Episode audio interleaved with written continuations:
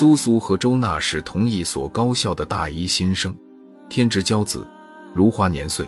唯一让人遗憾的是容貌欠佳，不，不是丑，只是没有那么炫目而已，属于那种清秀有余、靓丽不足。其实自小就是这个模样，他们早已习惯了每天早起时镜子里那张平凡的脸。可是最近，周娜疯狂地爱上了校篮球队的队长，队长高大英俊。身边早有一众漂亮女生围着捧着宠着，哪里有空暇留心相貌平平的周娜？周娜不知从哪儿打听来，这位篮球队长喜欢的女生类型是皮肤白皙、长长的头发、大大的眼睛。周娜敬前自顾，前两项勉强合格，只有这大大的眼睛是镜中那双细小的双眼，无论如何也搭不上边的。沉默了几天后，他决定整容。苏苏原是劝他，可见他意志坚定。更何况如今整容是多么普遍的社会现象啊！也就由他了。又过了几天，周娜从网友那儿得知林氏有一家顶尖美容院，可靠吗？苏苏问。嗯。周娜斩钉截铁。于是。两个人在周五下午赶往落日巷五十二号，想趁着周末把手术完成了。医院坐落在落日巷的尽头，是一座五层楼的老式灰色建筑，每一层楼都有一道长长的走廊，从楼梯口向左右延伸，每边各六间房，左右对称。沿路上来的时候，一楼至三楼都很热闹，走道摆着各式杂物。还有在走道上冲进冲出、疯闹着的孩子，人声嘈杂，确实是生活的真实写照。可是，一踏上四楼，所有的声音突然被一刀斩断，闻不到一丝一毫。两人像是踏入了另一个空间，四周冷冷清清，死气沉沉。周娜，我觉得有点古怪，被这份死寂逼迫着。苏苏下意识地压低了声音。嘘，周娜不耐烦地止住了苏苏的话，径自向走廊尽头走去。苏苏心里虽然不安，也只得迅速跟上。站在四零六室门口，周娜没有丝毫犹豫，直接按了门铃。两人等了片刻，门没声没息地开了。喵，一声猫叫。划破了整层楼的宁静，苏苏一惊，猛一低头，却见一只黑猫正从门里探出头来，绿油油的圆眼，悠悠泛光，不知怎么就让苏苏想起了电影中常见的那些午夜游魂。欢迎光临！一个三十多岁的女人随后迎了出来，白白圆圆的脸，虽然家常俗气，却让人倍感亲切。苏苏吁了口气，悬着的一颗心才算踏实下来。那女人含笑招呼：“两个人吗？快请进来。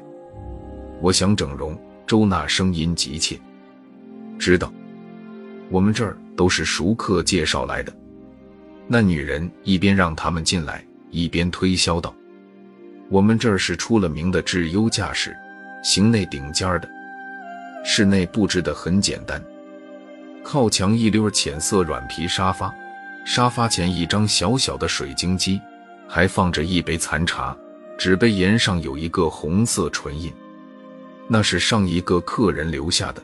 他刚走，那女人见苏苏的目光停在她没有涂唇膏的唇上，立刻笑着解释：“那只黑猫一直跟在那女人脚下，一双大眼不住在苏苏脸上盘旋。”苏苏被那只黑猫的眼光逼得很不舒服，勉强压抑着情绪问道：“这儿设备齐不齐全啊？安全吗？这儿只是我们的接待室，我们的手术室在楼上，那儿设备齐全，包你安全。”那女人打量着周娜和苏苏的神情。不瞒你说，有一个当红的玉女明星，就是来我们这儿整了脸型才开始走红的。他刚刚才走，这次准备隆胸，开始向性感女星转型。他见周娜和苏苏一副想要追问的样子，立刻笑眯眯地说：“我们需要对客户的资料保密，所以不能告诉你们他是谁。不过，我可以告诉你们，手术十分成功，他很满意。我想做个双眼皮。”周娜急急道：“双眼皮？”那女人用专业眼光打量了一番周娜：“你的眼缝太短。”如果你是想让眼睛大一点的话，我不推荐你做双眼皮。那要怎么样？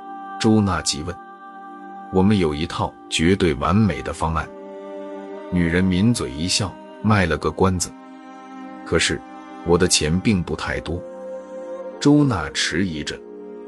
如果你能保证为我们多带几个客户，我们会有相应的折扣。女人说道。那太好了。周娜吐了一口长气，女人转向苏苏：“那么你先看看电视，只是个小手术，不用等太久的。”那女人给苏苏泡了杯茉莉花茶，转身就带着周娜去了后室。苏苏坐在沙发上看了会儿电视，又喝了几口茶，心里总有点不踏实。电视讲些什么，一点没看进去。也许是因为太紧张了。苏苏只觉得喉头发干，一杯茶很快见了底。苏苏仍觉得口渴，于是站起身来，想要再倒点水。恰在这时，后室传来浅浅的脚步声，门帘一掀，戴着那种滑雪的大墨镜的周娜被那女人送了出来。苏苏立刻迎了过去，扶住周娜，急问：“怎么样？”周娜捏捏他的手，道。很好，那女人叮嘱：“这三天尽量不要见光，不要沾水，让它恢复。”三天吗？苏苏确认：“对，三天。”女人点点头，随即笑道：“三天后，保证男朋友爱死她这双眼睛。”她不说别的，只说男友。女为悦己者容，自古如是了。到了第三天。周娜迫不及待地摘了墨镜，苏苏正坐在她的对面，忍不住倒吸了一口气。因为突见强光，周娜一时不敢睁眼，闭着双眼适应光线。虽然只看得见她的眼缝，但那样的弧度，再加上如小扇子一般的长长睫毛，真像书上所形容的一般，美得像一个梦境。怎么了？怎么了？周娜听见苏苏的惊呼声，慌忙睁开眼，抓起放在一边的镜子，只那一双眼，那张平凡无奇、看一眼都嫌多的脸，突然间就点石成金，令人惊艳了。以后的事情当然顺理成章了。周娜一出现，便引起了篮球队长的注意。篮球队长第一次约她的晚上，他快活的一夜没睡，窝在苏苏的床上絮絮叨叨讲了整晚。幸福溢满了整个文章。苏苏替他高兴的同时，隐隐又有些嫉妒。好朋友突然从平凡变得炫目，巨大的落差挑战着这个女孩的虚荣心。一点点的改变，居然就能换来这么多的幸福。当时做这个决定的，为什么不是他？不过，也许还不晚。